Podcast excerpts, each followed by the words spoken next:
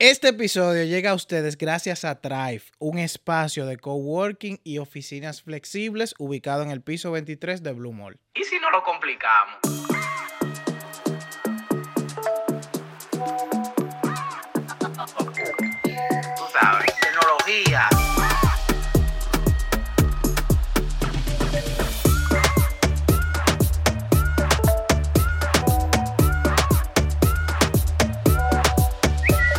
Dame un mangú con los tres golpes. Recuerda que vas a salir en cámara. Sí, pero tú sabes que estábamos acostumbrados. Ah, mira, yo no pensé en eso de lado. Lo que pasa es que allí, tú sabes que me queda el micrófono ese que yo puedo estar recostado. Aquí no puedo hacerlo, entonces estoy un poco. Tú querías la silla. y Tú sabes lo cómodo que yo estoy. Y yo sé que tú también estás cómoda en Sí. este mueble. Bueno, lo bueno que yo Y sé yo no, cam- yo no yo no cambio ya. Lo Yo no voy a cambiar. Lo que pasa es que yo que. no, no voy a entrar. Pero es que estamos de espaldas, que tiene que ser otro No, lado. yo estoy mirando muy bien aquí. En verdad, sí. Estamos bien así. Lo que Sí, pasa es que tú tienes que claro. tener un gay dentro de ti para poder sentarte así, por un skill. Eso es, es un skill. Bueno, como tú tienes grabado, a mí me encanta hacer esas introducciones así. Ya él va a arrancar el episodio. Bienvenidos No lo puedo creer. No lo puedo creer. a un episodio. ¿Quién es que da la misma? Era yo. Dale, pues empieza ahí mismo. Es que él está grabando, no déjame hacer una pausa larga para que él que. No, lo voy a cortar a la pausa. No importa. Diantre, O sea, ya, ya, ya yo voy a hacer lo que yo. Yo sí quedito. Es verdad. Entonces, bienvenido a un episodio más de Mango Tecnológico. ¿Y qué es Mango Tecnológico? Un podcast de tecnología, pero sin complicaciones, señores. ¡Qué lindo!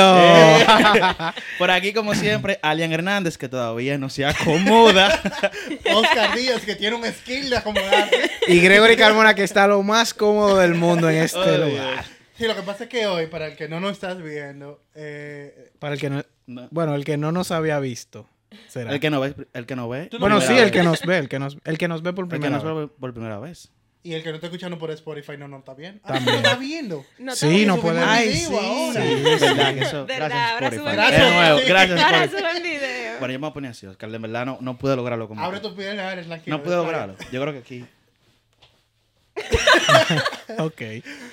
Pero nada, Yo creo señores. que estoy bien. Yo, ya tú te sientes mejor, Ale. Sí, me siento un poco más cómodo. Sí, pero lo que estaba diciendo es que nosotros cambiamos de spot aquí dentro de Drive. Sí, los camaleones nos dicen. Un día estamos en un sitio, un día estamos en la cocina, un día No estamos en la sala. porque la gente que nos está viendo por primera vez cree que cambiamos de lugar, pero no. Sí, pero eso, eso lo vas a ver que escuchó No. esa parte del episodio ahora. Es verdad, pero sí. Pero que no sí. crean eso, que después creen que, No, no, que, que tenemos dinero y no nos patrocina No, no. nadie. Patrocínenos. No. Seguimos en Drive. Señor, el mismo lugar. y seguimos en Drive. Y, y bueno, aprovechando que mencionaste el, paso- el patrocinio, bueno, esto es un proyecto de tecnología donde tratamos de explicarle sobre tecnología a las personas tecnológicas y no tecnológicas, pero de una manera sencilla Sí. y como lo dice nuestro logo, sin complicaciones. Así que eh, si quiere apoyarnos, Exacto. estamos aquí. ¿Saben, señores, que la intención de este episodio, que así como el anterior lo hicimos precisamente para Gregory, yo gestioné este episodio para mí, lo siento, Ale. Exacto. Sí, no, no, Llegará el tuyo. yo sé. Llegará el tuyo. Y antes de hablar del tema, me gustaría presentar ya a, Mar- a Marilene, que es nuestra invitada de hoy, Claro. porque ya ella está riéndose y la gente la está escuchando. Marilene, bienvenida, Bienvenida, a Mango Tecnológico. ¿Cómo tú estás? Muy bien, gracias chicos. Un placer estar aquí. Muy lindo. Muy El placer es de nosotros adornando este... Este complejo de tigre. divertido. este complejo de cavernícola. Oh, Dios. ¿Sabes, Marilene, que eh, nosotros sí teníamos en agenda hace mucho tiempo empezar a hablar de temas. Eh, es verdad lo que dice Alan. Yo siento que yo estoy hablando para allá y Marilene está aquí. Pero que te digo, güey. Por eso yo no quise quedarme así. Ok, entonces, nosotros sí hace mucho tiempo habíamos pensado en empezar a tocar temas de tecnología, pero mucho más especializados, como empezar a hablar de desarrollo, empezar a hablar de temas de infraestructura, Sí. de ciberseguridad. Y teníamos el tema de usabilidad, que es el tema de hoy, UX. Eh, y cuando tuvimos la oportunidad de ir a lo que Moneda estaba haciendo y vimos tu charla, yo como todo tigre que anda con, con el cuchillo en la boca, fui y me le presenté a Marileni Claro. porque tu presentación que habla sobre US Research o investigación, mi inglés malísimo. Investigación de usuarios. Mi inglés malísimo. investigación de usuario. Creo que era la mejor oportunidad para nosotros empezar a hablar de tu tema. Y más con alguien que está siendo disruptiva hasta cierto punto, porque aquí nada más se está hablando de usabilidad y UI, de UX y UI. Muy poco había- escuchamos hablar de alguien que esté investigando cómo el usuario hace las cosas para agregar valor al producto. Sí. Y que mucha gente no sabe que eso se hace realmente. O sea, mucha gente usa las aplicaciones, usa eh, las plataformas y los software y cree como que es fortuito que lo que está ahí está ahí. Pero detrás de todo eso hay un trabajo, una ingeniería, una investigación y eso se hace con un propósito. No es como que diga, ay, qué bonita y cómoda está. wow, Sí. qué bonita experiencia. Y que, wow, ¿quién se le ocurrió Exacto. poner eso ahí? No, y a veces, y hasta a uno le pasa, a veces tuve una aplicación y entre tú dices, wow, eh, parece que, que, wow, qué chévere le quedó y tú crees que es la primera versión de esa aplicación. Pero Y si hay hay- 250. Exacto, exactamente, porque ha habido obviamente un trabajo de investigación para ir mejorando Exacto. y mejorar la experiencia. Así que Marilene, primero, cuéntanos quién eres tú y de ahí vamos a ir encaminando en la. Bien, bueno, mi nombre es Marilene Nistoriana, eh, yo soy UX Researcher, eh, yo estudio lo que es el impacto de, las, de la tecnología en las emociones humanas, es decir, en qué, en qué emoción o cuál es la emoción que despierta la experiencia que estamos buscando. Actualmente yo trabajo para Paycop, que es un proyecto secreto en términos de fintech que va a salir para aproximadamente julio, junio de este año. Y bueno, no sé si quieren preguntar más de ahí. Primicia aquí, ¿eh? Ey, pero no le vamos a dar detalles, pero... siempre trae vaina adelantada. Sí, tú sabes que yo aquí voy a hacer el, el- el el comentario que hice con Quick en su momento, de que tú estás trabajando en innovación, porque o sea, tú Sí. estás específicamente en una empresa que está innovando. Eso es correcto. Exacto. Y qué, qué gran oportunidad de tú hacer investigaciones con una empresa que empieza desde cero. No, y que aprecia realmente la investigación, que sí respetan la cantidad de usuarios, y se josean los cuartos hacer eso posible, no hay una excusa, Qué de verdad, es muy bonito. Tú sabes que en la universidad, en AP, eh, una de las primeras materias que te dan es metodología de la investigación. Wow. me quitó la idea, loco. Tú sabes que eso últimamente Ujú, estamos... ujú. Pero dale, Y sigue. Metodología de la investigación es una de esas materias que tú pasas. Primero, que uno dice en ese momento que es para pasar en A. Ale, ya te ¿Tú me estás- pusiste- tú me estás viendo, Oscar? La suerte que hay una cámara que te da directo. El- punto es que metodología de la investigación muchas veces uno la, la pasa, te voy a hablar de mi realidad, la pasa para buscar una A. Cuando tú tienes que eh, cálculo, tú coges metodología de la investigación para nivelar. Depende del profesor. Sí, Hay depende. profesores que te ponen hacer la investigación. Necesaria. Investigación. Verdad, sí. A donde voy con eso es que desde mi realidad uno no lo veía tan... eh, Interesante como aplicable. ajá, Exacto. sí, Realmente, este tema me hizo caer en eso. Bueno, te dejo continuar la idea, Oscar. Y no- aburrido, ¿no? Sí. Era Ay, aburrida, sí. daba sueño. Demasiado. Yo me no dormía, no, Yo no me dormía. Yo la tomaba los sábados a las 2 de la tarde.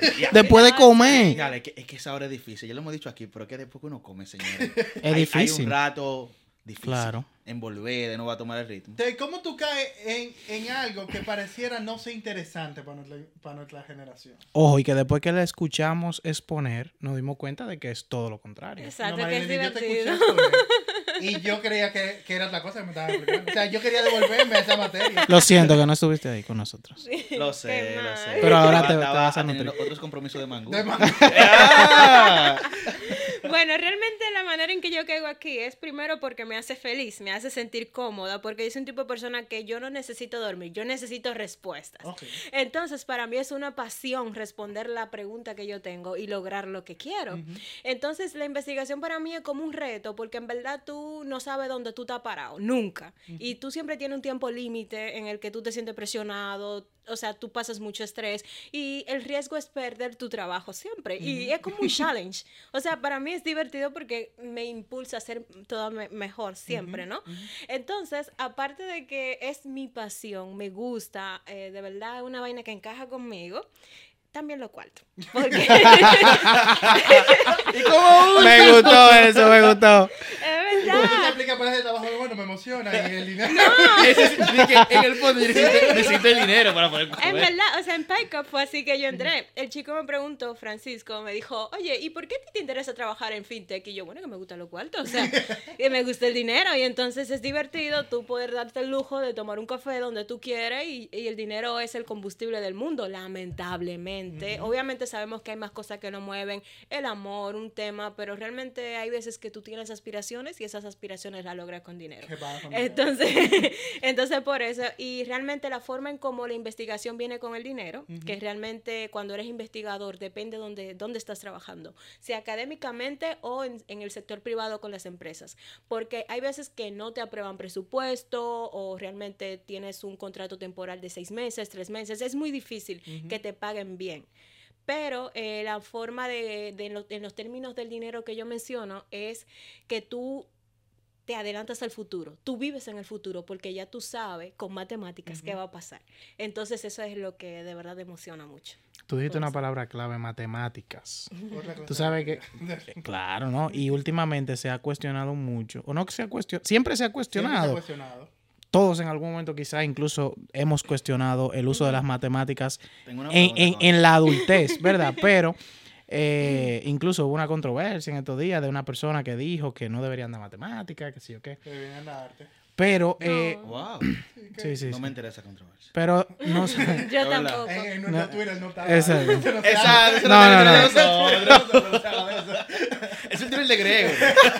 Ok.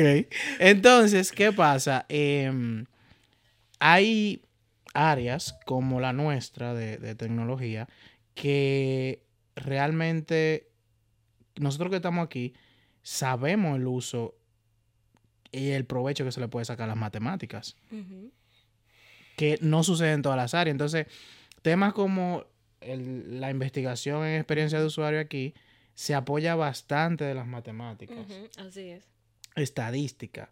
O sea, entiendo que hay un sinnúmero de ciencias que se involucran ahí en la parte de investigación que hacen incluso que se vuelva más interesante y más exacto. Sí, exactamente. De hecho, esa es la razón de por qué a ti te contratan, porque tú quieres volver algo cualitativo o lo quieres volver cuantitativo. Como por ejemplo la situación, qué sé yo, eh, un promedio. ¿Cuál es el promedio de, de nuestros usuarios que tiene una familia de tres miembros, por ejemplo, o viven en tal circunstancias, bla, bla, bla? Siempre se lleva todo a matemática y los riesgos controlados también son matemáticas. Ok, voy a hacer esta pregunta de que para el público, pero para mí, ¿pero qué significa cuantitativo y cualitativo? Mira, te lo dijiste al revés, Oscar. De Era al revés. Debiste decirlo al revés. Debiste decir que la pregunta es para el público, pero te iba a obtener la información y vas a aclarar. Es más o menos eso, ¿no? No, no, que para mí la pregunta. Ya, che, mira, Adrián corriéndote en medio del No, episodio. no, no, no, no, no. no. Digo yo, para que. Bueno, pero ya. Pero nada, ¿qué, ¿a qué nos referimos con cuantitativo y Bien, cualitativo? cualitativos son datos que no son numéricos. Cualitativo es información. Por ejemplo, me vas a dar tu opinión. Eso es un dato cualitativo. Y cuantitativo son, es como la medición, la, me- La medida. la medida, la medida de esa información. Cuantitativos son números, matemáticas, pero cualitativos son Pero ambas, ambas, ambos tipos de información. datos. De ambos. Ah, exactamente. Gracias. Ambos- a- corregir. ambos, ambos tipos de datos funcionan, o sea, son necesarios en el área de investigación, ¿no? Claro, porque se complementan, debido a que con lo cualitativo, bueno, con lo cuantitativo yo puedo saber si me estás mintiendo en lo, cuanti- en lo cualitativo. Ok, y, y una, y una pregunta con eso. Eh, quien hace el US Research, eh, ¿trabaja en ambas partes o a veces, porque según tengo entendido, hay gente como que se puede especializar en el área cuantitativa y en, área, eh, o en el área cualitativa? ¿Tú Sí. trabajas con ambas? ¿O eso es algo común o no es común que se trabaje con ambas? Bueno, ese es el típico pulpo cuando tú eres developer, ¿no? Que tú eres front-end, back-end y todo lo que venga. Research sí tiene su lado de especialización cuantitativa y cualitativa. Pero obviamente dominicana, uno hace la dos realmente. Pero las empresas súper desarrolladas sí separan a los matemáticos, estadísticos, que a los antropólogos, que a los sociólogos, los psicólogos y así sucesivamente. Exacto. Incluso minería de datos también. Exactamente, por eso te hago la pregunta, por lo que acabas de mencionar, antropólogo y sociólogo. Me imagino que los sociólogos y los antropólogos están más del área cualitativa, ¿no? Ajá. Y del lado numérico está el área cuantitativa, está en lo de cuantitativo. sí, Entonces, matemáticas. normalmente estas personas que se dedican a hacer o a hacer la investigación para UX tienen que tener alguna base, eh, o sea, atro- un ejemplo, Base académica. Ajá, base académica como antro, qué sé, antropología, sociología. Sociología. Entonces, y entonces yo me especializo, no sé, en la parte de cuantitativo, cualitativo. Sí, sí, sí. Sí, exacto. Quería saber si, si eso es parte del- de, los skills que debe de tener una persona que está en ese mundo de lo, del research? Bueno, realmente depende, eso va a depender a la, a la empresa a la que vas a entrar. Eh, porque, por ejemplo, si vas a trabajar en Amazon o tal vez en una Big Tech, pero hablaré de Amazon que fue donde yo lo vi, eh, sí te piden que tú tengas un background de haberte graduado en ingeniería eh, o licenciatura informática. Debes de ser informático. Y, pero hay empresas que son flexibles, que sencillamente como toda empresa tech, eh, tú tienes que saber demostrar que en verdad lo que tú sabes es válido, es relevante y sencillamente. Pero cuando es una empresa súper robusta, cuadrada, sí te van a pedir y será súper favorable que tú tengas una carrera, porque investigación es ciencia, tema académico. O sea, si tú tienes un doctorado, eso es todavía muchísimo mejor. Pero es hábil siempre porque va a depender de la empresa a la que tú vayas a trabajar. Ok, una, una pregunta también. ¿Las investigaciones que tú haces son solamente para desarrollar eh, aplicaciones tecnológicas, software, o son para tal vez aplicar esa investigación o ese resultado, esa data de la investigación en otros factores de la empresa? Eh, de hecho, se tiene que implementar en otros factores de la empresa. Recuerda lo que dije en la charla. Eh, tu investigación va a ser tan buena según la cantidad de, de departamentos a la que impacte. Negocio, marketing y todo, bueno, tú sabes.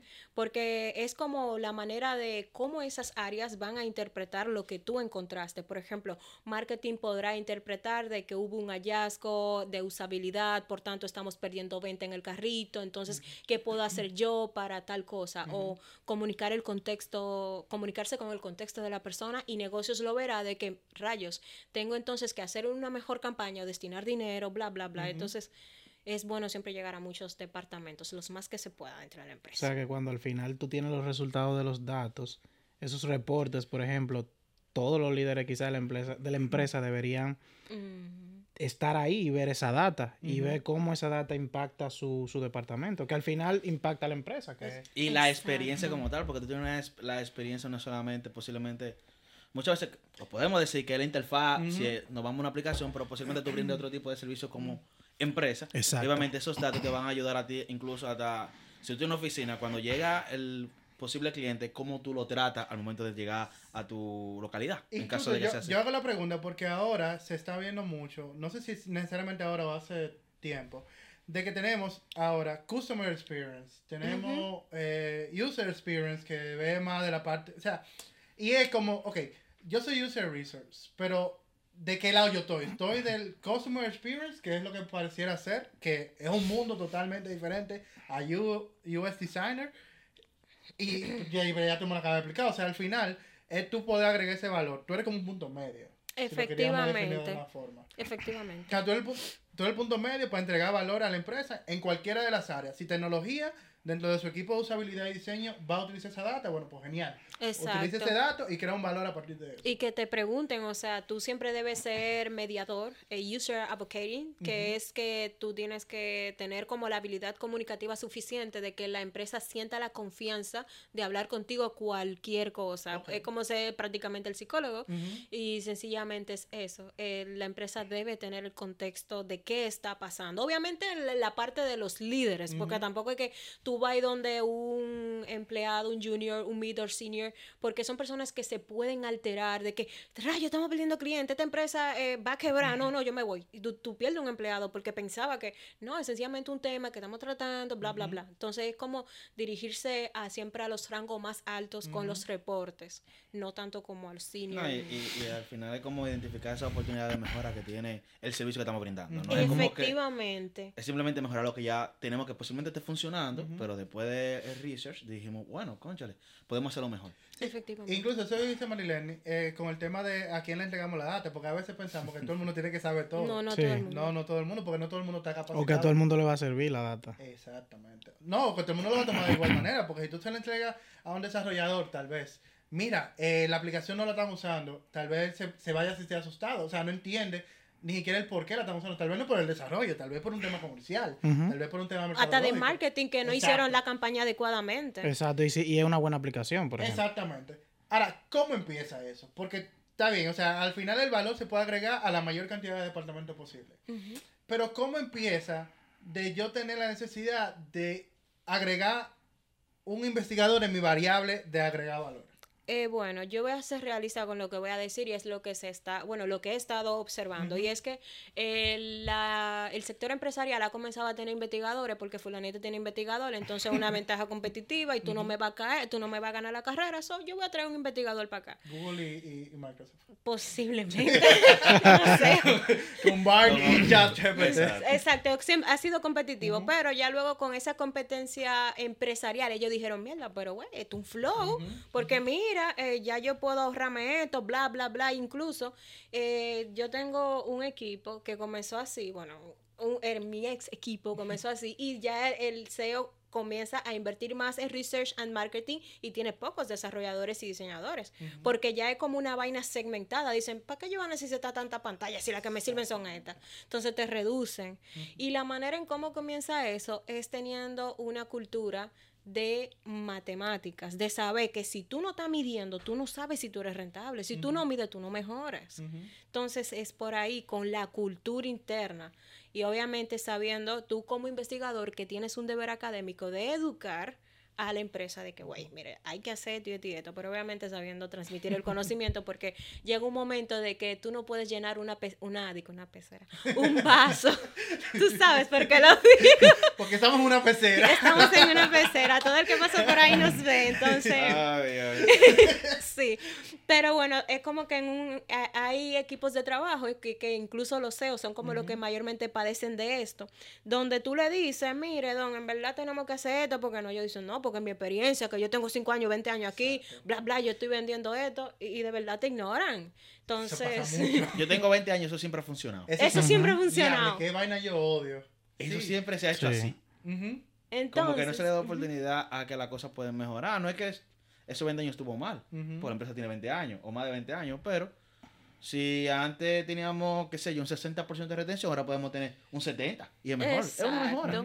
Pero obviamente hay momentos en los que en el equipo tú no puedes llenar un vaso que ya estaba, que ya está lleno. O sea, ya tú tienes como que subirle la madurez, el, el mindset, eh, un trabajo de mentalidad, de que, güey, mira, para tú tener este negocio tú tienes que medir. Exacto. Pero a veces es difícil. Tú sabes que tú mencionaste algo clave y es que la data que se usa en investigación eh, impacta no solamente, vamos a decir, informática, tecnología, desarrollo, puede impactar otras áreas del negocio y la empresa que se esté realizando, pero a nivel ya de, del trabajo como tal, de campo, de los métodos que existen para ti, ¿cuál sería como el más eficiente a nivel de investigación? Bueno, depende, porque las variables de investigación realmente dependen de tiempo y dinero. Si tienes mucho tiempo de que a ti te están diciendo, loco, tómate tres meses, dale para allá y tú vuelves en tres meses aquí, obviamente. Un estudio de campo, primero porque son cuatro etapas. Tienes la etapa de descubrimiento, la de exploración, luego la de testing, la de prueba y el listening, que es escuchar lo que te están diciendo luego que pruebas, ¿no? Entonces, si tú tienes espacio para tú descubrir, obviamente ir al contexto del usuario es lo mejor y hacer estudios diarios. ¿Qué es un estudio diario? Que la persona te reporte o hasta tú ponerle una cámara en el carro para tú ver, tú sabes, tener como ese, esa vigilancia con, con el usuario. Y ya si tú no tienes tanto tiempo, pues bueno, las pruebas tal vez de usabilidad, pero es que no aplicaría entonces si tú no tienes un producto. Porque si entonces, si no tienes un producto, exacto, no vas a probar nada. Entonces ahí entra nuevo, de nuevo la limitante del tiempo, la limitante de los recursos. ¿Qué podemos hacer? El método más utilizado, que lo leí en Maze, eh, realmente son las entrevistas de usuario, usuario. pero que es una es un tipo de método sucio, puede Exacto. ser sucio, porque pueden ser datos cualitativos que la gente te mienta. Te mienta. Entonces tú no sabes real, realmente, pero es como, bueno, es el tiempo que tenemos, vamos a preguntar y vamos a ver más para adelante qué pasa. Sí, incluso a los industriales yo siempre le, le, le peleo eso. Para mí la, el análisis, por ejemplo, la estimación de tiempo de, de un proceso operativo. Tú sentarte al lado de un usuario para medir el tiempo, eso, para mí eso no es un dato real, para mí es un dato sucio. Porque el usuario lo va a hacer más rápido. si Sí, se tiende Él lo va a hacer presionado. más lento porque tú estás ahí. Está presionado. Yo No, me cuando- cuando- mañana, cuando toma tú eso? programando, mira, tu jefe atrás de ti, do- dándole a teclita, porque tú, o sea, tú estás dándole una carga a ese usuario, tú no estás midiendo la realidad del usuario. De, que- Sí. de que este proceso toma normalmente, cuando los- nadie lo está supervisando, 10 minutos. Pero si tú di que quieres decir que lo- tu esfuerzo es más grande, tú lo vas a hacer en 30 minutos. Sí, es que para eso se aplica una ley de investigación. Hay una ley eh, en todo esto que dice que tú modificas lo que estudias. Como científico modificas, es una ley, siempre va a pasar. Si la persona tiene conciencia de que tú le estás espiando o tú estás ahí, se va a modificar. Y- es una ley. Y a- pero aún así, tú, ¿tú crees que la mejor forma es que la persona esté consciente de que está pasando por un proceso de investigación? Sí, y- pero debes saber que no se va a equivocar. Tú tienes que apaciguar ese sentimiento de que, ¿qué va a pasar si me equivoqué? Yo no lo sé hacer. Ay, Dios mío, no, no, No, mire, escúchame. Exacto, tú tienes que conectar con él y decir, no, tranquilo, cuéntame, que entre en confianza de cualquier vaina que vea mal, como estaban haciendo los chicos de moneda, acribíllame eso, que eso no pasa nada.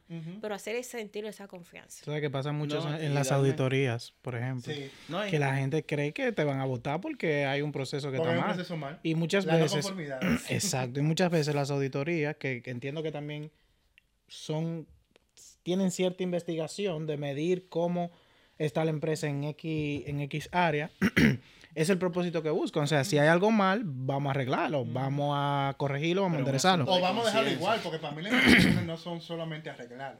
Mm. Exacto, otra para mí es reflejar que te puede o hacerte cambiar o hacerte dejar igual. Pero eh, es igual un asunto de conciencia, como dice Marilene. O sea, tú tienes que, el usuario en este caso, hacerle conciencia de que eso que estamos haciendo es para tener información o mejorar algo. Es como. No siempre, como dice Oscar, no, no necesariamente tiene que ser para mejorar, pero sí como para, como, ah, mira, esto lo estamos haciendo como para seguir haciendo lo que estamos haciendo bien. Pero tenemos que medirlo de alguna forma, tenemos que, ver- Ujú. que Claro. hacer una investigación, porque si tú no mides, tú no sabes dónde está parado. Ya tú llegaste. Sí. No tienes plan Sí. si no mides. Pero en ese tema entonces de cuando tú utilizas eh, las entrevistas con la gente, cuando empiezas a involucrar datos de preguntarle a la gente, hay algo que tú hablabas en tu conferencia que se llama sesgo de confirmación. Así es. Hablan un poquito de Famoso eso y de, de de qué se trata. El famoso. El tema que le gusta a Oscar, lo quería decir. Muy debatido Y, y él lo ha dicho tema. muchas veces. Sí, sí, sí. cuando hablamos de- de Dele pa' atrás, que él lo ha dicho. que no, que él- Ahí estamos. Lo, estamos Sí, lo sí. más esperado esta noche. Que Sí, que aquí El spotlight. que de hecho, Lo voy a poner en el video sesgo. que de hecho aquí él pasó ese sesgo ahora mismo y yo sé que tú lo notaste, Sí. que lo que sucede es que las personas tienden a hacer investigación para confirmar que tienen razón. Exactamente. Pero no es así. Cuando tú haces una investigación es para tú saber qué nos sirve. Entonces, el truco está como, voy a hacer ejemplos, ya sé que tú te lo sé, ustedes se lo saben, pero bueno, para las personas que nos están viendo, que tal vez... Para ellos son el episodio. Sí, para ellos esto es nuevo. Eh, sucede que, por ejemplo, se hace una investigación me- usualmente para confirmar que la gente come mango, que eso yo creo que es lo que le encanta a ustedes. La gente está comiendo mango. Entonces, tú quieres decir o quieres preguntar, ¿tú comes mango? Sí, no. Entonces, ya, sabes que comió mango. Pero las encuestas, por ejemplo, se hacen para aprender. Ok, la, vamos a poner una pregunta diferente. Eh, ¿Cuál de estos platos sueles comer a las 12 del mediodía o de almuerzo? No vamos a poner una hora porque gente come tarde. De almuerzo, eh, durante las últimas dos semanas, tú vas a poner la, va- la variable guineíto, mangú, bla, bla, bla, bla. Entonces, si la mayoría de personas seleccionó mangú, ya tú sabes que comen mangú. Exacto. Pero si la mayoría entonces seleccionó guineíto, tú aprendiste que la gente eh, a las 12 o de, de almuerzo come guineíto. Entonces, eh, ese es el rejuego, Sí. que tú como que quieres Wow. tener la razón. Porque que tú le pones sí o no, tú estás confirmando, lo- tú nada más le estás dando una Lo que sola pasa- opción. lo que pasa es que- Exactamente. Exacto. Tú le estás dejando exponer otras, le está, como la cantidad de variables está más limitada. Exactamente. Eso es como cuando tú preguntas. eh, en República Dominicana la gente gorda. O sea, tú, tú, tu sesgo es que cuando tú investigas, tú estás buscando tu verdad. La gente es gorda. Que, que Tú quieres gorda. confirmar. Es- tú quieres confirmar eso. Por eso es que. Y el, ma- el famoso sesgo de confirmación es porque si tú y yo estamos teniendo un debate que eso es marrón y tú me dices que eso es rojo, tú vas a empezar a buscar por qué eso es rojo. Inconscientemente. Inconscientemente, exacto, porque no es consciente. Por eso yo en las últimas semanas, porque no quiero decir que yo sé- lo sé hace muchísimo tiempo, yo lo que trato es de buscar. Si yo estoy claro que yo quiero buscar por qué ese vaso es blanco o por qué se hizo de esa forma, yo busco el por qué, se, por qué es conveniente hacerlo así y por qué no. Y tomo una decisión basada en eso. Exacto.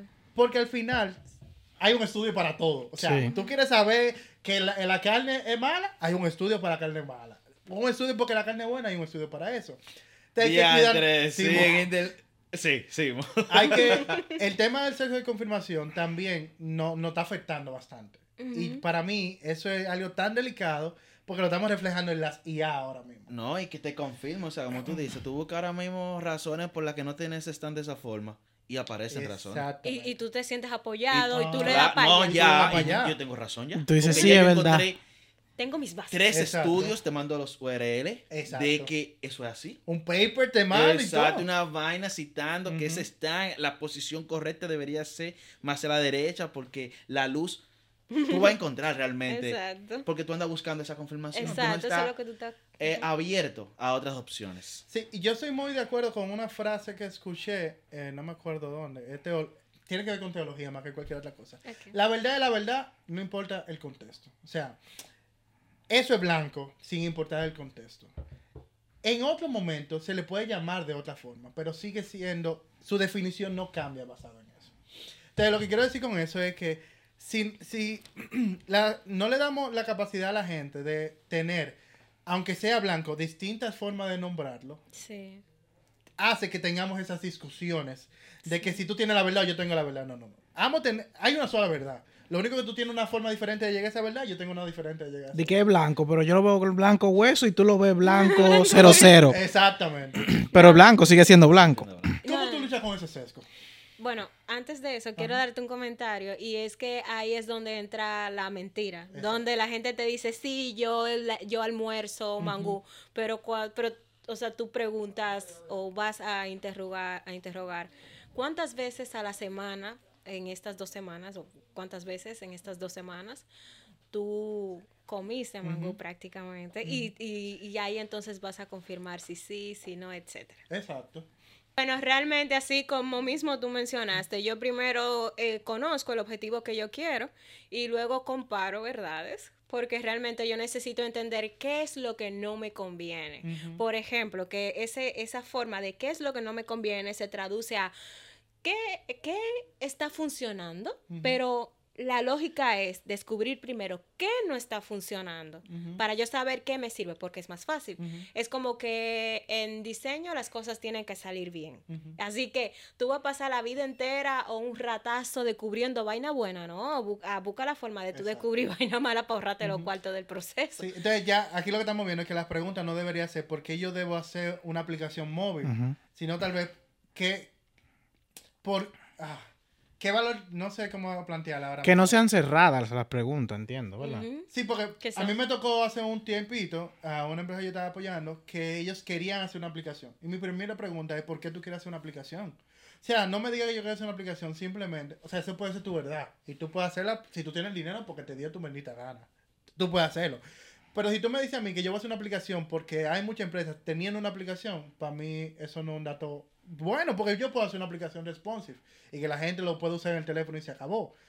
Y, y yo creo que tal vez la pregunta no deberían ser, que ahí es que voy a aterrizar, partiendo de qué yo quiero, sino por qué yo debería agregar ese valor a la empresa. ¿O qué falta? Y que yo puedo entonces, ¿qué falta? ¿Cuál es la incomodidad después de ese research? ¿Qué, qué, qué- me imagino que después de research, con las preguntas clave que se hacen, tú puedes identificar, haciendo ese análisis como, conchale, al final, entre estos mil usuarios, Ujú. toditos, lo que querían era que simplemente la aplicación fuera, el, el servicio el viniera de color el azul. color. El color. Entonces, tú te diste cuenta que todito, de alguna forma, mencionaron el azul o que simplemente el amarillo no le parecía adecuado y ya, o sea, tú no tienes que hacer una gran cosa, o sea, simplemente tú te diste cuenta del azul y ahorita era un, un tono de azul, ahorita ni era, era azul claro y ahora quieren azul oscuro y, y por eso, y con eso tú mejoraste tu Ujú. aplicación. Pero no fue que tú partiste diciendo, yo quiero, o sea, tú no partiste diciendo que la- el problema es cambiar el color, tú te diste cuenta que cambiar el color era parte de la investigación. Yo- ¡Eh! Desde ahí precisamente que empieza el Sergio. Si ya tú pones la pregunta, yo necesito agregar una aplicación, ya tú estás asociado. Porque tú no sabes si es verdad que tú necesitas una aplicación. Exactamente. Ahorita no es eso lo que tú necesitas. A veces una web solamente. Exactamente. Y por ejemplo, yo, yo recuerdo que tú en tu exposición decías... No preguntar desde la respuesta. Eso es lo que quería decir hace rato. Si Ok. tú investigas desde la respuesta, tú no vas a encontrar cosas. Porque ya tú dices que tú quieres. Exacto, y ahí es que viene el Ya tú sesgo. acondicionas. Exactamente. Ya, la por fin la. Tú- Tú, de- tú decías en tu, en tu exposición que usemos, o sea, usemos eh, la selección múltiple. Decía, mencionabas en una parte de- con respecto a los métodos de investigación. Y ahí me llegó a la mente a mí una, una encuesta que me hicieron. Tú sabes que a veces te llaman para hacer encuesta de... de e- ese, Leonardo esa, esa vez, Ay. ese día me, me llamaron para hacerme una encuesta de vehículos. Era algo de vehículos.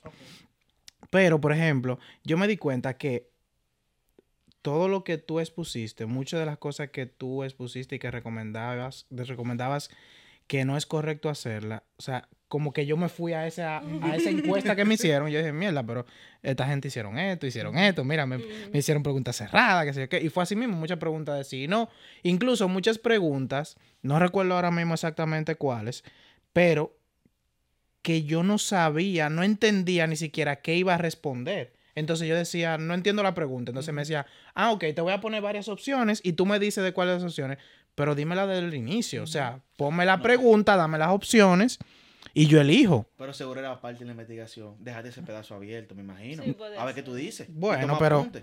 Yo queriendo apoyar a la Ayudando, ayudando. ayudar. Ayudar. Pero mira, entonces como que tú, tú, yo me, me fui allá y dije, wow, mira, qué interesante todo lo que te está hablando aquí, realmente tiene un porqué y una razón. Ujú. Tú sabes, también quería hablar sobre algo que mencionó Oscar, que viene también conectado con el sesgo de confirmación, y es el tema de las IA. Hoy en día, en el 2023, tenemos un Una explosión, avalancha, Una explosión. carrera liderada ahora mismo por Google y Microsoft. Exacto, con respecto de herramientas de inteligencia artificial que están apoyando nuestro día a día, vamos a ponerlo así.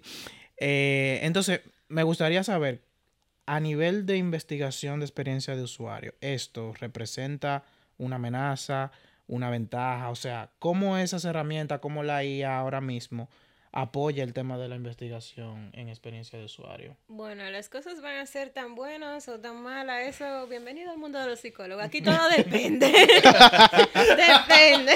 Ese es el comodín. Depende. No sé qué más decir, depende. Exacto. Entonces, depende. Dependerá como de lo que se esté buscando, etcétera. Pero la mayoría de los researchers que tenemos un poco de conciencia, no estamos dejando que la inteligencia artificial haga nuestra tarea. ¿Por qué? Porque esto ya existía. Lo que pasa es que existía de forma análoga y como tal vez un poquito diferente, pero tipo iPhone diferente, pero lo mismo. Entonces, era algo así. Sí, no, es cierto. Entonces era Alexa, algo... Nada que ver, nada que ver. Simplemente miré En los, teléfonos. ofendidos. No, no, it's okay, esas son variables. Entonces, el punto es que realmente, por ejemplo, em, cuando tú le solicitas a la inteligencia artificial que haga una tarea por ti, tú estás utilizando la lógica de esa inteligencia. Entonces, ¿qué es lo que pasa? Que te vuelves dependiente. El- algunos researchers eh, somos muy picky con el proceso que estamos haciendo. ¿Por qué? Porque nosotros decimos, es que tú no estuviste ahí para tú decirme que lo que yo te estoy escribiendo está mal. O sea, eh, porque en la investigación de usuario, por ejemplo, principalmente las de usabilidad, se lleva a cabo muy de cerca las observaciones. Eh, los gestos se hacen, eh, no me acuerdo ahora mismo el nombre de esa parte de psicología, pero sí se, se notan los microgestos, que cuánta gente te interrumpe. Entonces, esos son detalles que pr- prácticamente la inteligencia artificial no tiene como para decirte a ti. Y se vuelve, bueno, al menos en mí como investigador, un arma de un poco, un arma, un arma de desconfianza, porque no, no estuvo ahí, no, no vio cosas. Entonces, ¿qué es lo que pasa? Que entonces algunos researchers la están tomando más bien como una herramienta de eficiencia. Eh, como estábamos hablando ahorita, sencillamente yo no me voy a matar mi vida buscando en Google o leyendo cinco papers científicos. So, yo le pregunto a, a la inteligencia qué me dice y me tira un resumen y entonces ya mi rol es tal vez validar eso, pero obviamente hay researchers que se quedan con esa respuesta. Pero lo ético es, te dicen una vaina, válida que eso sea así. Exacto. Sí, incluso yo siempre lo, lo he pensado así y he hecho el comentario de que la- para mí la IA es verdad que se va a meter mucho tema cognitivo, Ujú. como el pensamiento y el procesamiento de ideas. Pero el tema del contexto, para mí eso es lo que nos hace humanos. Para mí, y lo Exacto. leí Y lo cuando leí el tema de- del libro de Darwin sobre si la máquina, el juego de limitación de la máquina, lo que te dice es, ok, ellos nos están imitando en cuanto a cómo pensamos. Si yo genero una idea, eh, el- volvemos al sesgo. Un sinnúmero de información que yo baseo aquí. Pero yo puedo tener ese mismo, esa misma información en el contexto de que me está cayendo atrás un perro y yo puedo dar un resultado distinto. Ujú. O yo puedo tener esa misma información y estar sentado aquí muy elocuentemente como lo estoy ahora y tener ot- otra respuesta. Entonces yo creo que las inteligencias artificiales sí te van a ayudar a dar un tema cuantitativo, tal vez un número o algo, que No tal vez no depende tanto del contexto, pero el cualitativo siempre tú vas a necesitar al humano. O sea, yo- creo que, ahora, para mí, ¿cuál es el mayor valor de la inteligencia artificial ahora? Preguntar. Tú Sí. recomendabas un libro, ahora no recuerdo el nombre, de cómo preguntar. Sí, algo así. El Algo arte así. de preguntar, el arte de El preguntar. arte de preguntar. Sé que lo- me lo acuerdo porque lo descargué y no lo empezaba a leer. El día. Bueno, pero Pero hice algo. primer paso. Primer Lo paso. descargaste. El punto, es que estoy leyendo el arte de la guerra. El punto es que. Ah, pues, eh, wow. Un artista. sí. Ahorita Artes. Picasso. Oh. Picasso. Oh. Tengo un el, Wow. el punto es que eh, las inteligencias artificiales nos están enseñando a preguntar. O sea, a saber formular preguntas para tener un resultado eh, mucho más eficiente. Para mí ahí, para mí el valor de la guía ahora mismo es ese punto, más que el resultado. Ese, ese me preocupa. Más que lo que, que lo que quizás te pueda generar. Sí, porque que yo creo Es que, que esa la- información está. O sea, al final la está trayendo de un sitio, te la está como poniendo más fácil.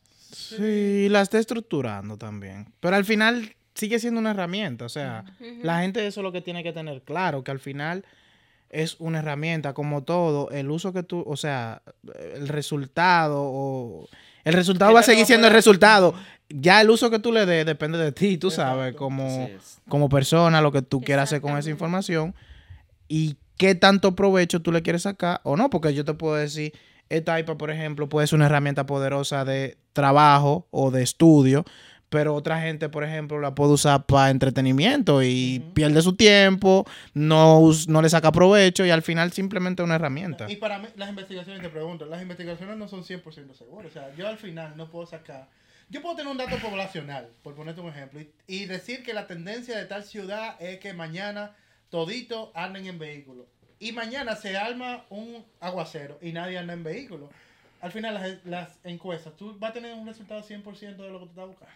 Eso depende si tú hiciste como prácticamente el proceso estadístico adecuado para tú calcular qué cantidad de muestra tú vas a necesitar según un por ciento de error determinado. O sea, si, si tú hay una En fórmula... español, espérate. Hay una fórmula. ¿Para tú? ¿Qué estás opinando? Pero no lo digas. Ya tú, tú tienes que cortar eso. No. Tienes que cortarlo, claro. Pero te esperamos. Si quieres.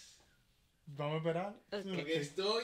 Y dije desde el principio, dije y- No, no. No, Ve, ve, tranquilo. No, aprovechar, Oscar, ya, que ahorita lo vas a aprovechar. Si se diera en la universidad como lo hacemos nosotros aquí, la gente... En verdad, sí. Sí, es verdad. Eso, te digo que yo cogí metodología de la investigación y para mí eso fue una materia para yo pasar nada. Y ahí yo quería tocarlo ahorita, el tema de la matemática. Lo que pasa es que es buena la matemática, es buena la metodología de investigación, pero la forma en que nos la enseñan es como que tú necesitas el Un escenario adecuado para tú usarlo. O sea, como no te enseñan que tú preguntas, por ejemplo, yo hago una investigación todos los días con Alison, Alison es mi, mi- mi pequeña. Yo monitoreo la cámara todos los días. Yo sé si a Alison el diente le creció más, si le creció un chin menos, si Alison está teniendo un comportamiento distinto. Eso es metodología de la investigación. Claro. Pero nadie me enseña que yo lo puedo usar en lo cotidiano. La gente lo que me enseña es que yo tengo que sentarme y alguien me diga, investiga. Exacto. Y así pasa con la matemática. Y la Usa el Trinomio cuadrado perfecto. y no. clásico. Es así mismo. Dame un binomio Eh, de dame pan. exacto. dame un binomio de pan. Sí. De, despeja X. Bueno, tú puedes despejar X cuando tú estás investigando quién, quién se robó un, un, un queso. Tú dices, ok, vamos a empezar a despejar esta, esta variable no me funciona porque él no parece atracador. Él sí parece atracador. Entonces, déjame yo moverlo para el lado derecho. Te, no me están enseñando. Bueno, yo lo voy a continuar porque la conversación se puso buenísima. No, no, te iba a decir. Ya, Andrés, te estoy interrumpiendo. Te iba a decir que comenzará con la pregunta del sesgo de nuevo. La del sesgo, pero no te acuerdas, yo creo. Bueno, no me acuerdo. El punto es que eso que está ocurriendo, yo, vamos a continuar la conversación de aquí ya. el punto es que para mí el tema de las matemáticas, el tema de cualquier ciencia, mientras se enseñe desde la perspectiva que tú tienes que encontrar el momento ideal para utilizarlo, no lo vamos a encontrar interesante. No, Sí. no, porque tú lo vas a condicionar. Tú lo vas a Exacto. Tú sabes que yo subí un meme en estos días, no sé si ustedes lo vieron a Instagram, Yo que sí te era, veo. que era de que era, era un meme que había una camioneta como una grúa, era como una camioneta de grúa, una camioneta la que tienen grúa atrás en la cola, entonces estaba como eh, descargando un contenedor en, un, barco, En un barco. entonces hacía como un triángulo. Ah, Entonces, el meme decía eso, como de que cuando, cuando te preguntabas en la escuela para qué ibas a usar las matemáticas, y había entonces una imagen de, creo que era el teorema de Pitágoras, Ah. donde hacían como unas mediciones, y como que no se calculó bien el peso del contenedor y la, y la camioneta, y se fue todo para el mar y se cayó. Entonces, como que ese era el meme. Y yo hasta lo subí porque me pareció interesante por eso mismo, que a veces tú dices, conchale, mucha gente, no, pero que yo nunca voy a hacer eso en mi vida, que sé yo qué, lo que pasa es que tú estás en una burbuja y tú no sabes que más allá hay otra realidad donde muchas eh, áreas utilizan las matemáticas Claro, y, es la y es su base para, para, para los procesos que manejan. Señores, hay cuarto en matemática, hay dinero. ejemplo, Estudian Hay, matemática. hay mucha gente que dice di que aquí yo esperando utilizar el, ter- el trinomio cuadrado perfecto. hay, hay muchísimos memes así. No, por ejemplo, ¿dónde tú utilizas ecuaciones? Hablando de cuarto, el interés simple. O sea, si tú quieres saber la tasa, es sencillamente mover la vaina de un lado. O sea, interés simple va a ser igual a P y T. Entonces, si tú quieres saber, por ejemplo, el capital de tal vaina con tanta variable que tú vas a hacer, tú vas a mover a P para un lado y vas a poner ahí entre I y T. Entonces, eso es ecuación. Y estamos Exacto. hablando de dinero. despejes. Exacto. Y es lo que te digo, o sea, y yo creo que, y ahí sí yo apoyo cómo la- las, eh, las plataformas de redes sociales están funcionando ahora mismo, porque está permitiendo que gente que tiene conocimiento como Marilene ahora mismo de la investigación, te digo que nosotros salimos saciados de esa conversación, Ay, gracias. porque te, te permite ver las cosas dentro de mi cotidianidad. Y entenderlo. Exactamente. Yo no quiero una gente que me explique, ok, mira, existe el método científico en el cual tú tienes investigación, hipótesis, que sí o cuál. Ok, Está ¿qué- bien. define mi hipótesis. Primero, en primer lugar, que Hipótesis de tu mamá, Oca, tú te comiste la comida, es una hipótesis. Y después ya tienes que demostrar, abre la boca, güey. Eh, sí, te la comiste. O sea, la, tienen que. que no se vea lejano. Sí, sí, No sí. se vea como que tiene que ser un erudito. Exactamente, porque aquí hay mucha. Bueno, y parte de lo que nosotros hacemos así es eso. Es como que tú puedas ver esto o estas informaciones en tu diario vivir. Que no sea como que tú entiendas que nada más le funciona a quien te lo está exponiendo o a un grupo muy reducido. Posiblemente hay muchas cosas Exacto. que tú puedes sacarle provecho o, o en tu propia área te puede apoyar. Eso es lo que tú, a ver, Ujú. ahorita eso en tu área te ayuda a ser mejor. Eso pasa. Marilene, una, o sea, uses sé, Y yo no sé por qué yo, yo no sé por qué yo lo hice. O sea, Yo tenía una pregunta. US Research es una carrera, un área relativamente nueva. Eh, que incluso entiendo que no hay como universidades que impartan esto como una como, como una carrera, ¿verdad? Todavía, como que no hay esa especialidad aquí. Pues tú hablas aquí, Aquí, no- aquí, En Dominicana. No hay nada. Aquí no, aquí no hay nada. Aquí no hay Pero aquí hay cosas que todavía tienen más tiempo y ahora, ahora que la están incluyendo en la universidad. O sea, Sí. Sí. Pero No, entonces, mi pregunta es, una persona que quiera o, o que luego de, de ver este episodio se interese por profundizar un poquito más, aprender, hacerse US eh, Researcher, o sea, ¿qué, ¿qué cosas, cuál sería el camino a seguir de esa persona es para... de eso. Ajá. Yo puedo decir que doy clase. Claro, es válido. Es válido, es un espacio. bueno, yo doy clases porque por eso mismo que tú dijiste que a la gente le gusta como yo explico porque en verdad no se siente tan pesado. Entonces, yo doy clases particulares sobre eso y puedo ayudar ahí. Y por otra parte, eh, realmente como había comentado en la conferencia, existen dos vertientes.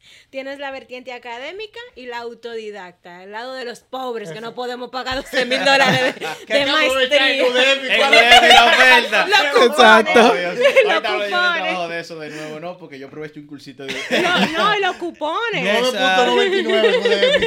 No, lo pusieron más caro, ya no lo es subieron, 9.99, ahora hay 11.99. Sí, sí. Ya tú sabes. Sí, entonces sí, está sí. más caro la inflación. Entonces, a ver, eh, realmente eso va a depender eh, de, bienvenida al psicólogo, depende, Eh, va a depender de la empresa a la que vamos a ir. Ok, por ejemplo, las empresas valoran mucho, en primer lugar, a los psicólogos, luego a, probablemente a los antropólogos y a los informáticos. Pero cuando tú eres informático, es bueno que tengas entonces una maestría en Human Computer Interaction, en la interacción humano-computadora, que vale 12 mil dólares, en vaina...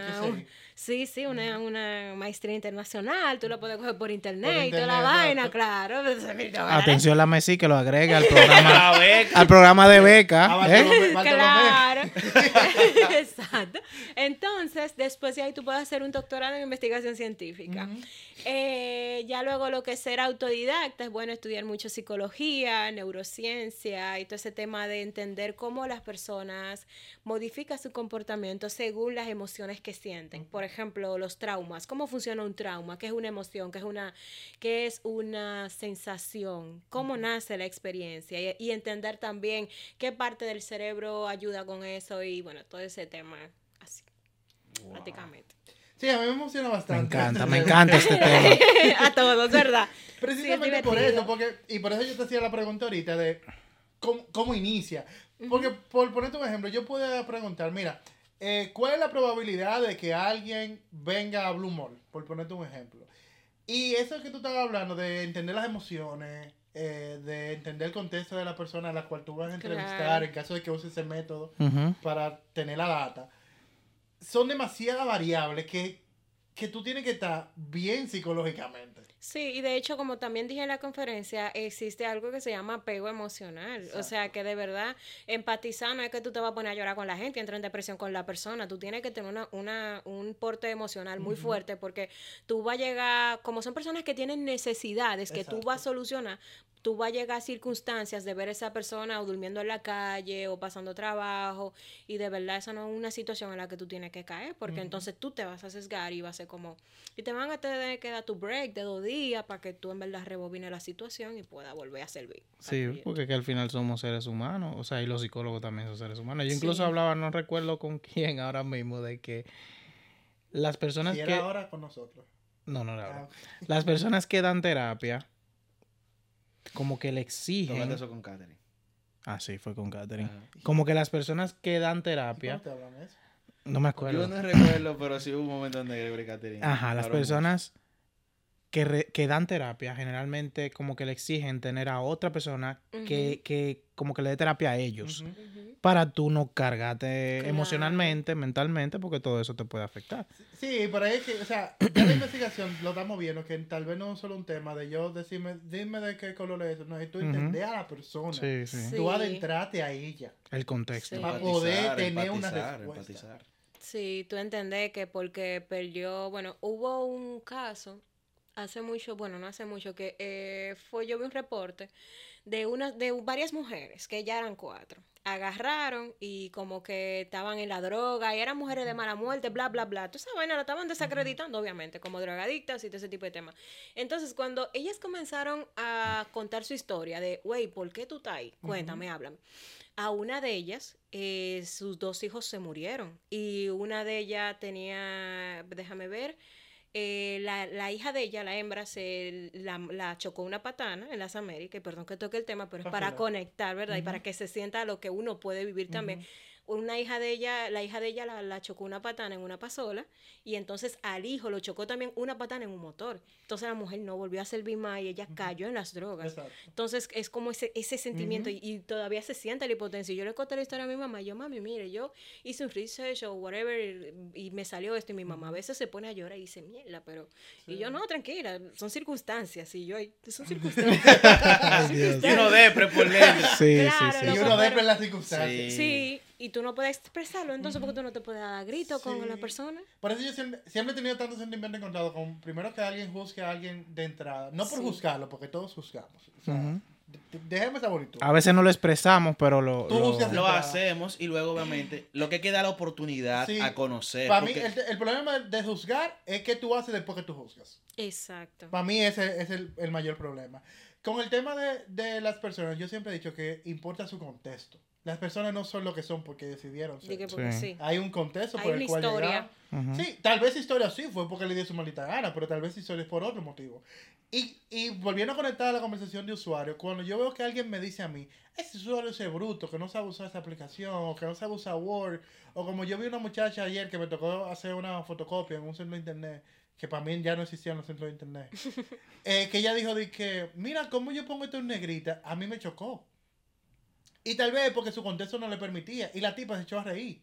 Y yo me quedé como que, es verdad que pareciera ser obvio, bajo nuestra realidad. te ustedes que son decir. informáticos, tú eres informático. Exactamente, pero hay gente que no sabe usar eso. Yo lo decía en estos días en un tweet de que es verdad que hemos avanzado mucho, pero hemos, eh, la tecnología simplemente ha avanzado por un público en específico. Hay otra gente que no sabe usar nada de eso. Y ahí que está el reto. Y ahí que te En el llevar reto. eso a que esas personas puedan aprovechar los beneficios que tenemos hoy en día. Y por eso es buena la investigación.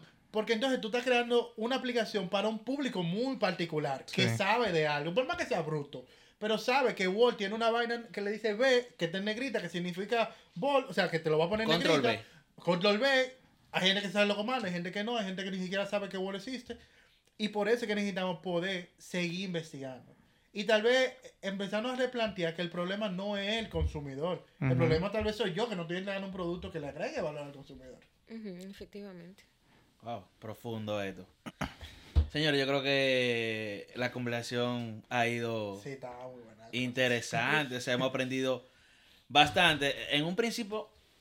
¡Wow! Oye, iba a salir corriendo. y esa, realmente antes de nosotros, como que empaparnos más de este tema, realmente no lo veíamos como. No, no, No, no, para no, nada. no entendíamos o, o no sabíamos la dimensión realmente de todo lo que abarca el research. Señores. eh, Te va a acomodar. Claro, vamos a acomodarnos, señores. Vamos a hacer de una vez el cierre de esto, porque ya vamos a despedirnos. Señores, nosotros estamos, estamos, estamos, estamos en las diferentes plataformas sociales, ¿no? De redes sociales. De Pla- plataformas. redes plataforma- sociales. ¿Por qué yo digo plataformas sociales, señor? Lo hemos Estamos eran diferentes plataformas de redes sociales como Instagram, Twitter, Facebook, TikTok. YouTube, TikTok. Ey, estamos en todos los lugares. También estamos en las plataformas de podcast como Google Podcast, Anchor, Spotify. Oye, En en. Anchor estamos en todos, estamos en todos, estamos en todos. Eh, también, señores, si ustedes, lo dijimos en un principio, pero si- a mí me gusta dejar esta parte a Gregory, la parte del apoyo. Ajá. Gregory, por favor, si pudieras apoyar. Dios mío. Yo nunca lo voy a hacer, yo creo. Señores, si usted se preguntaba cómo puede apoyar a Mangú Tecnológico y no sabía cómo hacerlo, yo le voy a decir cómo usted lo puede hacer. Usted va a patreon.com slash Mangú Tecnológico y ahí usted se va a enterar cómo nos puede apoyar. Tenemos diferentes planes, 10, 5 y un dólar. Usted se suscribe al que más le guste, ahí se puede enterar de contenido exclusivo, tener acceso a nosotros más rápido, más fácil, enterarse antes de los episodios y muchísimas cosas más que usted pueda. Pero lo importante es que realmente usted quiera apoyar el proyecto que llevamos aquí. Así es. ¿Tú sabes que me gustó de Gregory? Que él empezó de 10 para abajo. Él no empezó Sí, de sí, dio la, la primera opción. Ey, la psicología, tú, ya, ya estamos aquí. No, yo salí aplicando. aplicando. Marilyn, cuéntanos qué tú estás haciendo, qué vas a hacer de ahora en adelante. Eh, si la gente, si la gente Tu, te quiere o sea, tu buscar. información. Sí. Claro, si una gente quiere clase particular, este es el mejor momento para decirlo. Casi casi estamos sacando el segmento de Marilyn. Exacto. No, no, yo digo, si la gente le gustó, puede haber una segunda parte. Claro. Eso es Oh. No, porque es divertido. Realmente es como que cu- cuando te dan investigación, a ti te dan sueño. Porque a mí, era, yo era una gente que a mí me daba sueño. Yo me dormía con esa vaina. Y yo, pero. Y entonces matemática, lo mismo. Yo Exacto. te ecuaciones y todo estos números y todo estos cálculos. Hasta que me topé con un amigo electromecánico. Y entonces él me comenzó a enseñar. Y yo, ok, ya, comprendo. Entonces, bueno, eh, ¿qué yo voy a hacer?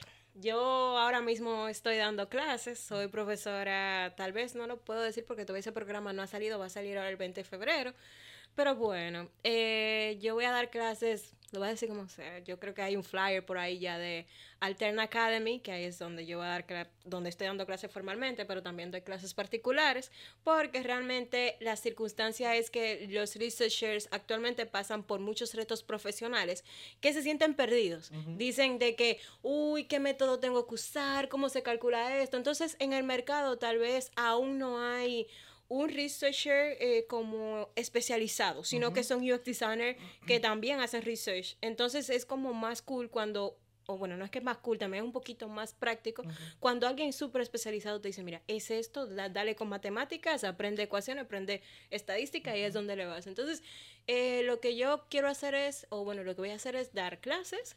Eh, luego voy a continuar absorbiendo proyectos de investigación para poder contratar a más researchers y educarlos también a través de la práctica, porque ya recibo proyectos de, de investigación freelancing, pero quiero ya como comenzar a, güey, dale para acá, escríbeme que yo tengo researcher y son duros.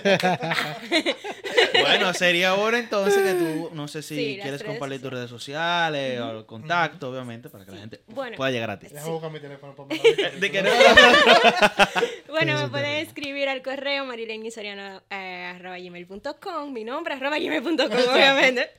y también en Twitter. Yo uso Twitter porque realmente pudiera usar Instagram, pero me consume mucho tiempo preparar las imágenes. Así que Twitter es solamente un texto o un retweet o pega un enlace de allá para acá y ya. Entonces, y aún así se adquiere la información. Exacto. Entonces, Excelente. Twitter arroba prof de profesora, pero obviamente prof, P-R-O-F, Soriano. Profe Soriano. Wow. Bien. Marileni, muchísimas gracias por acompañarnos. Wow. Y señores, bueno. nos vemos el jueves. Bye. Bye. Tú sabes, tecnología.